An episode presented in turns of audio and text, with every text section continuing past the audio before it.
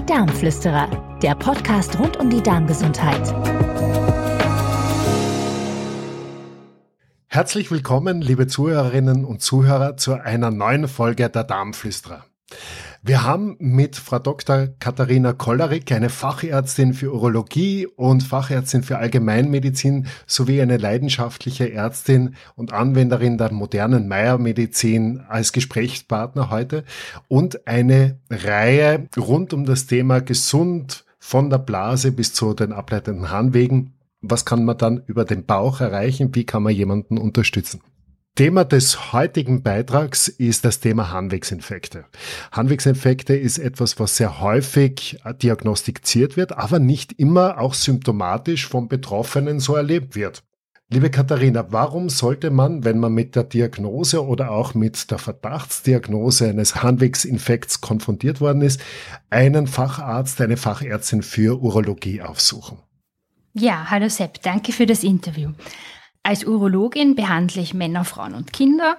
Und wenn jetzt eine Patientin kommt mit dem Verdacht auf Harnwegsinfekt, dann wird zuerst der Urin untersucht. Wir schauen, ob da Nitrit, Leukozyten, Erythrozyten, also die roten Blutkörperchen, die weißen Blutkörperchen, ob das positiv ist und ob wir Bakterien sehen. Danach folgt eine körperliche Untersuchung mit Ultraschall der Nieren und der Blase und eine Feststellung, welche Schmerzen liegen jetzt vor, ist der Bauch empfindlich, was für Symptome hat die Patientin, muss sie alle 20 Minuten auf die Toilette, kommen dann nur wenig Tröpfchen, das, das wäre so der Klassiker für einen Harnwegsinfekt. Ich sehe aber auch sehr oft Patientinnen, die mit in Anführungsstrichen Harnwegsinfekt zugewiesen werden und eigentlich keine Beschwerden haben. Also junge Frauen, wo man halt Bakterien im Hahn gefunden hat und das wäre dann eine asymptomatische Bakteriurie, die ist nicht behandlungsbedürftig. Manche Hausärzte behandeln es trotzdem. Das ist nicht so gescheit. Ja. Warum würdest du meinen, ist das nicht so gescheit, beziehungsweise der Patient ist ja darauf angewiesen, dass er gut beraten wird. Jetzt hat man etwas dargestellt im Urin und da gibt es ja tatsächlich eine Veränderung, die jetzt, man sagt, nicht allgemein und äh, repräsentativ ist, sondern etwas besonders. Ebenso wie du gesagt hast, vielleicht weiße Blutkörperchen drinnen oder Nitrit oder rote Blutkörperchen, etwas Blut drinnen ist. Äh, man hat keine Beschwerden. Warum sollte man das nicht behandeln? Es ist als Frau nicht so einfach, eine, ich sag mal, saubere Harnprobe abzugeben, weil ein Mittelstrahlhahn, also man, man uriniert in einen Becher, meistens ohne Desinfektion von der Vulva oder der Harnröhre. Und es kann sehr oft ein bisschen Ausfluss in der Probe landen und dadurch ist die Probe dann verfälscht. Das heißt, es schaut aus, als hätte jemand einen Harnwegsinfekt in Anführungsstrichen, aber es ist eine Probenverunreinigung. Und das würde ich dann als asymptomatische Bakteriurie oder eben Probenverunreinigung bezeichnen, weil solange die Patientin keine Beschwerden hat, werde ich dann nicht mit einem Antibiotikum reingehen und die Darmflora zerstören oder eben schwächen. Das ist überhaupt schwierig, äh, eine Probe zu gewinnen, gerade auch bei Kindern. Bei Männern wäre das weniger ein Problem. Allerdings muss man da, glaube ich, noch mal ganz bewusst darauf hinweisen, bitte den Mittelstrahlhahn und wenn es möglich ist, die Vorhaut zurückziehen und auch die eine oder andere Hygienemaßnahme setzen. Ja, also wenn ich jetzt zum Beispiel bei Männern eine Urinprobe sehe, wo viele Bakterien drin sind und er hat keine Beschwerden, schaue ich immer zuerst auf die Vorhaut. Wenn der Mann eine Phimose hat oder eine Entzündung, also Vorhautverengung, Phimose, dann, dann kann der Hahn auch so ausschauen. Ohne Harnwegsinfekt. Wenn du sagst, die äh, Patienten sind am meisten schon behandelt worden oder vielleicht schon wiederkehrend kommen sie mit Proben, weil nicht jeden positiver Harntest wird gleich einer Fachärztin für Urologie zugewiesen. Das wird ja meistens erst dann gemacht, wenn man schon mehrmals im niedergelassenen Bereich Antibiotika gegeben hat, den asymptomatischen Harnwegsinfekt damit behandelt hat oder behandeln wollte und sich aber nichts verändert in der Befundung der Probe. Also wenn es jetzt wirklich ein wiederkehrender Harnwegsinfekt ist, also wir sagen rezidivierender Harnwegsinfekt, davon spricht man, wenn mindestens zwei innerhalb von sechs Monaten oder drei Infektionen innerhalb eines Jahres auftreten. Und da muss man dann als Urologin schon genauer schauen, unter anderem eine Blasenspiegelung vornehmen und es tut gar nicht weh. Also Patientinnen sitzen am Günststuhl, es kommt ein Gel in die Harnröhre zur Betäubung, da ist ein bisschen Lokalanästhetikum drin und ich schaue mit einem kurzen, dünnen Röhrchen die Blase genauer an, kann am Bildschirm dann zeigen, wie das ausschaut, sehe entzündliche Veränderungen oder eben nicht. Ist auch wichtig für die Tumordiagnostik, weil im älteren, in, also die älteren Semester, die viel geraucht haben in ihrem Leben, haben einfach ein erhöhtes Risiko für Blasenkrebs und da ist es dann wichtig, mal in die Blase hineinzuschauen. Also die Abklärung ist, ist uns schon sehr wichtig. Also ich darf vielleicht nochmal kurz zusammenfassen. Es ist nur ein symptomatischer Harnwegsinfekt, sollte antibiotisch behandelt werden. Gibt es auch andere Behandlungsmöglichkeiten bei einem symptomatischen Harnwegsinfekt? Ja, man, man könnte den Harn mit L-Methionin oder Vitamin C ansäuern, weil sich Bakterien im sauren Harn nicht so wohlfühlen. Man könnte auch eine Art Schaukeltherapie machen zwischen basisch und saurem Harn. Einmal Basenpulver, einmal L-Methionin über den Tag verteilt. Man, man kann Demanose nehmen, das ist ein Zucker, der in der Blase gegen die Bakterien wirkt. Man kann eine Kombination von all dem machen, Blasentee trinken. Es gibt viele Möglichkeiten. Also so wie du es auch schon erwähnt hast, ist das Trinken spielt eine wesentliche Rolle. Man muss einfach schauen, dass diese Harnwege permanent gespült werden, unter Anführungszeichen. Ja, ja. Also ich sehe schon Patientinnen, die dann Unmengen trinken. Also vier, fünf Liter am Tag für so zarte 60 Kilo Personen. Das ist einfach auch nicht gut, weil zum einen werden die Wirkstoffe dann stark verdünnt, wo sie eigentlich wirken sollen, und zum anderen kommt die Blase dann auch nie wirklich zur Ruhe und wird permanent überstrapaziert. Und da die Blasenkapazität bei Frauen so maximal 500 Milliliter auch sein sollte, äh, wenn ich jetzt viereinhalb Liter trinke, also da muss ich mindestens dann zehnmal am Tag auf die Toilette, wenn nicht öfter. Und wenn das nicht gemacht wird, wird die Blase überdehnt, was sie schädigen kann. Also so viel trinken ist dann auch wieder nicht gut. Es gibt selbstverständlich auch noch ein ganz weites Feld der Phytotherapie, also des Arbeitens mit pflanzlichen Präparaten, ob das jetzt der indische Katzenbrat ist, ob es die Goldrute ist etc., da lassen Sie sich bitte zu Hause beraten von Ihrem niedergelassenen Kollegen, der Kollegin. Da gibt es einfach vieles zu entdecken. Wie oft bringst du zum Beispiel ein Aromatogramm zum Einsatz? Ist das etwas, was in deiner Wahrnehmung und in deiner praktischen Tätigkeit eine Rolle spielt? Mm, ich habe einen Kollegen, der das macht, ja. Ähm, aber selber findet das ähm, in meiner Ordination noch keinen Platz. Ich darf vielleicht kurz erklären, ein Aromatogramm ist es, wenn man eine Probe untersucht auf Bakterien, die darin leben und sich befinden, diese Bakterien anzüchtet und dann aromatischen Ölen aussetzt, also ätherischen Ölen aussetzt und schaut, welches ätherische Öl hat auf dieses Bakterium die stärkste Auswirkung. Auch da muss man wieder sagen, es ist zwar eine in der Natur vorkommende Substanz, aber es ist ein Antibiotikum und hat damit eine enorme Auswirkung nicht nur auf die Blase und die Harnwegsorgane und die harnleitenden Organe, sondern vor allem auch auf den Darm. Wie oft Katharina, siehst du es, dass die Beschwerden, die jemand hat, erstens, was für typische Beschwerden haben Menschen, die einen wirklichen symptomatischen Harnwegsinfarkt haben?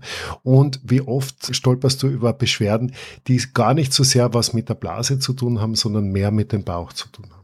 Äh, ja, also die, die klassischen Symptome wären eine Polakisurie, also häufiger Harndrang, häufiges auf die Toilette gehen, so alle 20, 30 Minuten und dann eben nur kleine Mengen. Und krampfartige Unterbauchschmerzen in der Mitte über der Blasengegend. Das äh, kann auch ausstrahlen bis in die, bis in die Nieren, in die beiden Flanken, rechts und links. Das kann bis zu Fieber und, und allgemeiner Schwäche gehen speziell wenn der geblähte, entzündete, geschwollene Darm jetzt äh, auf die Blase drückt, ähm, kann das einfach wirklich eine massive Belastung sein. Und das kann im Extremfall auch zu chronischen Beckenschmerzen, also dem Chronic Pelvic Pain Syndrome führen, Wo die Schulmedizin nichts findet, kann dann eine Darmsanierung die gewünschte Erleichterung bringen. Ja, sehe ich immer wieder. Was für eine Rolle spielt ein sogenanntes Leaky Gut, wenn es um die Blasengesundheit geht oder um auch die äh, Neigung, Harnwegsinfekte zu entwickeln? Ja, eine, eine große, weil äh, wenn wir Unruhe im Darm haben, durch Leaky Gut und Entzündungen, wird unser Immunsystem auf diesem, ich sage mal, Kriegsschauplatz maximal beansprucht.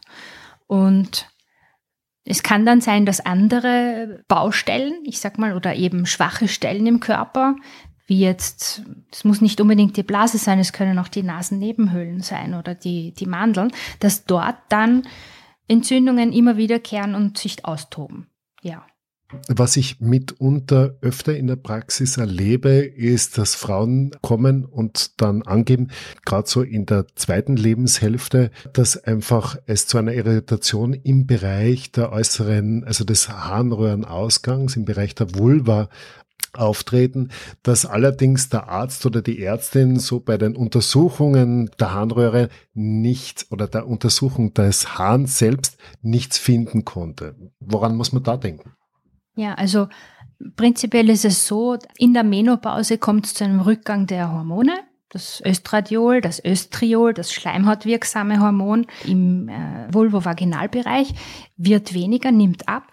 Und äh, es ist aber auch wichtig für die Gesundheit der Schleimhaut und für die, die Wandspannung der Harnröhre, die für Kontinenz sorgt. Und wenn das abnimmt, wird die Schleimhaut sehr oft dünner, also man wird dünnhäutiger durch den Wechsel.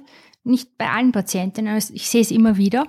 Und man kann hier sehr gut mit östriolhältigen Cremen eine Besserung bewirken. Also nicht jeder, ich sage mal in Anführungsstrichen, Harnwegsinfekt bei der menopausalen oder postmenopausalen Frau ist einer, sondern es ist sehr oft ein Hautproblem oder Schleimhautproblem im Bereich des äußeren Genitale, das sehr gut behandelbar ist.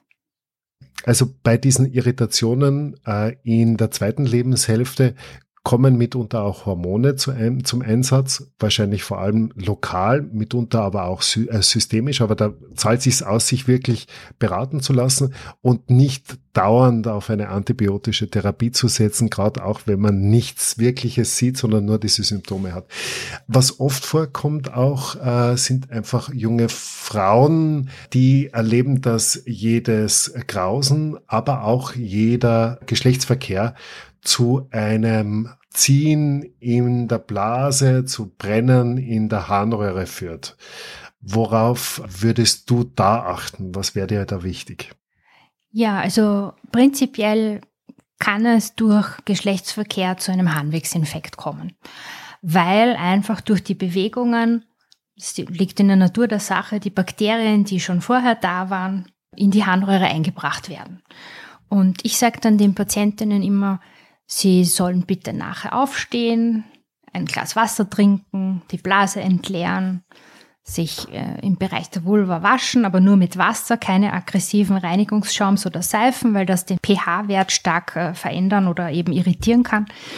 Es ist, ich, ich habe sehr viele Patientinnen in der Praxis, die dann sagen, hm, meine, ich habe jetzt einen neuen Freund und es liegt bestimmt an dem, weil seitdem ich mit ihm Sex habe, ist das, ist das da. Und wir untersuchen den Mann dann natürlich, aber meistens finden wir nichts. Wir finden dann meistens nur Standortbakterien, die sowieso jeder hat und die eigentlich nicht wirklich pathogen sind. Also es ist meistens wirklich eine Frage des Milieus. Was für Abwehrmechanismen stehen mir als Frau zur Verfügung? Wie stark ist mein Immunsystem? Wie stark ist meine Abwehr auch im Darm? Ja. Das ist ja ganz wesentlich, dass man sich das nochmal vor Augen haltet das Immunsystem, das unsere Integrität bewahrt als Menschen und als Individuum, ist im permanenten Austausch und Kontakt mit dem auf uns siedelnden Bakterien. Wenn sich dieses Bakterienbild verändert, dann kann es zu einem massiven Durcheinander initial einmal kommen, einem Aufruhr, einer Irritation, einer Entzündung, auch einem Unwohlsein, das sich allerdings wahrscheinlich dann im Laufe der Zeit wieder nivelliert, weil sich halt mit dem neuen Partnerschaft natürlich auch neue Bakterien in mein Leben nicht nur drängen, sondern auch freundlich ansiedeln können. Und das ist eine gute Sache. Katharina, was ist bei wiederkehrenden Harnwegsinfekten bei Männern? Woran musste man da denken? Ja, bei Männern ist das System Prostata-Blase eine Einheit. Und wenn jetzt ein Mann immer wieder einen Harnwegsinfekt hat, frage ich mich schon, ob er da, ähm, wie soll ich sagen, ein, eine gutartige Vergrößerung der Prostata, ob so etwas vorliegt und einfach eine Schwierigkeit beim Harnlassen. Also quasi ein Hindernis. Ein Hindernis in der Harnröhre, dass der Hahn gut rauskommt. Und da gibt's verschiedene Untersuchungen. Also man kann eben im Ultraschall die Prostata ausmessen. Man sieht oft, ob sie einen sogenannten Mittellappen hat, also einen intravesikalen Lappen, einen quasi eine Art Lapperl, das von der Prostata in die Blase hineinragt und da ein Hindernis darstellt, an dem man den Hahn vorbeipressen muss. Oder ich mache eine Blasenspiegelung und sehe mir das von innen an, ob die Seitenlappen der Prostata die Harnröhre stark einengen. Das ist, das ist oft eine Ursache. Was für eine Rolle kommt da dem mitunter auch relativ stattlichen Bauch bei? Was spielt denn der für eine Rolle als Hindernis für, das vollständige Entleeren der Blase? Ich würde jetzt sagen, also ein mechanisches Hindernis nicht unbedingt, sondern eher ein, ein ganzheitliches Problem eben durch diese geblähten, entzündeten, geschwollenen äh, Darmschlingen, die einfach auch die Blase irritieren. Manchmal sieht man das auch bei einer Zystoskopie, wenn dann von oben die Darmschlingen quasi auf die Blase boxen. Aber das sind dann mehr so Reizblasenzustände, die, die daraus resultieren. Also in meiner Erfahrung ist es mehr die gutartige Prostatavergrößerung, die einfach die Harnröhre einengt. Und wenn man dieses mechanische Problem behebt, entweder durch eine operative Verkleinerung der Prostata durch die Harnröhre in Narkose, oder eben davor es mit Medikamenten versucht, ähm, ist den Patienten in den meisten Fällen geholfen. Aber so wiederkehrende Harnwegsinfekte beim Mann sind eine ganz eine harte Indikation für eine operative Prostataverkleinerung. Wie schaut es aus bei wiederkehrenden Harnwegsinfekten und Kindern?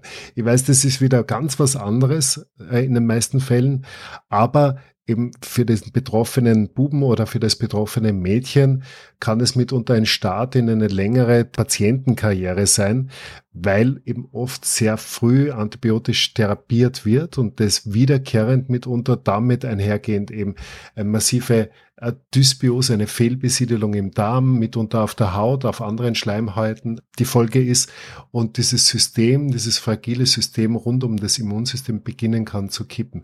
Was würdest du da Eltern empfehlen, die einfach mit Kindern konfrontiert sind, die immer wieder weh haben beim Lolugin? Ja, also bei den kleinen Mädchen würde ich mal das Einfachste ausschließen. Also es ist oft so, dass sich die Kinder nach dem WC-Gang, nach dem großen Geschäft selber nicht gut reinigen können und sich dann den Stuhl in die Vulva schmieren. Und das macht sehr oft Entzündungen, Pilzinfekte. Bei den Buben ist es schon ein bisschen komplizierter. Da müsste man dann schon schauen, ob urologische Fehlbildungen vorliegen. Bei den Mädchen zwar auch. Also es gibt so den Reflux in die Nieren, wo einfach zwischen Blase und Harnleiter diese Verbindungsstellen, diese muskulären, nicht dicht halten und der Urin dann beim Urinieren oder auch zwischendurch bis in die Harnleiter, mitunter bis in die Nieren hinaufgepresst wird. Und das fördert auch Infekte. Das müsste man ausschließen. Das machen in Österreich Kinderurologen oder Kinderchirurgen. Ja, zur Langzeitantibiosis zu sagen, unbedingt begleitend ein Probiotikum geben, ein Präbiotikum auf äh, gute Ernährungsgewohnheiten achten, Zuckerkonsum reduzieren, all das.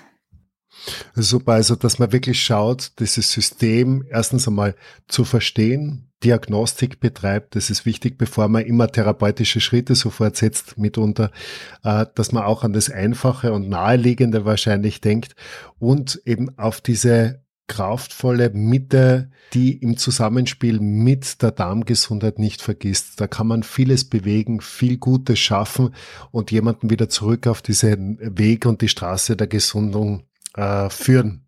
Ja, mir ist noch was eingefallen. Die nasse Badehose. Unbedingt wechseln. nicht trocknen lassen an Land. Die ist schlecht, die kann die, den Bauch und die Blase reizen. Also das gilt aber für Männer, Frauen und Kinder wieder. Danke vielmals. Super. Liebe Zuhörerinnen und liebe Zuhörer, es war mir eine große Freude, dass Sie heute mit uns ein großes Thema besprochen erlebt haben im Gespräch mit Frau Dr. Katharina Kollerig, das Thema Harnwegsinfekte. Ich darf Sie einladen, gehen Sie mit Ihren Experten, Expertinnen in unmittelbarer Nähe. Sie finden die Liste auf der Homepage der Internationalen Meyer Gesellschaft. Gehen Sie mit denen in Kontakt, suchen Sie das Gespräch, suchen Sie die Information. Sie können viel Tolles und Wohltuendes für sich entdecken. Bitte nutzen Sie auch die Möglichkeiten, uns über die sozialen Medien auf Facebook oder Instagram zu folgen. Auch hier gibt es vieles an interessanten und wissenswerten zu entdecken. Liebe Katharina, vielen herzlichen Dank für das heutige Gespräch. Liebe Zuhörerinnen, danke, dass Sie heute wieder dabei waren bei den Darmflüsterern. Bleiben Sie gesund und freuen Sie sich auf die nächste Folge. Alles Gute. Die Darmflüsterer, der Podcast rund um die Darmgesundheit.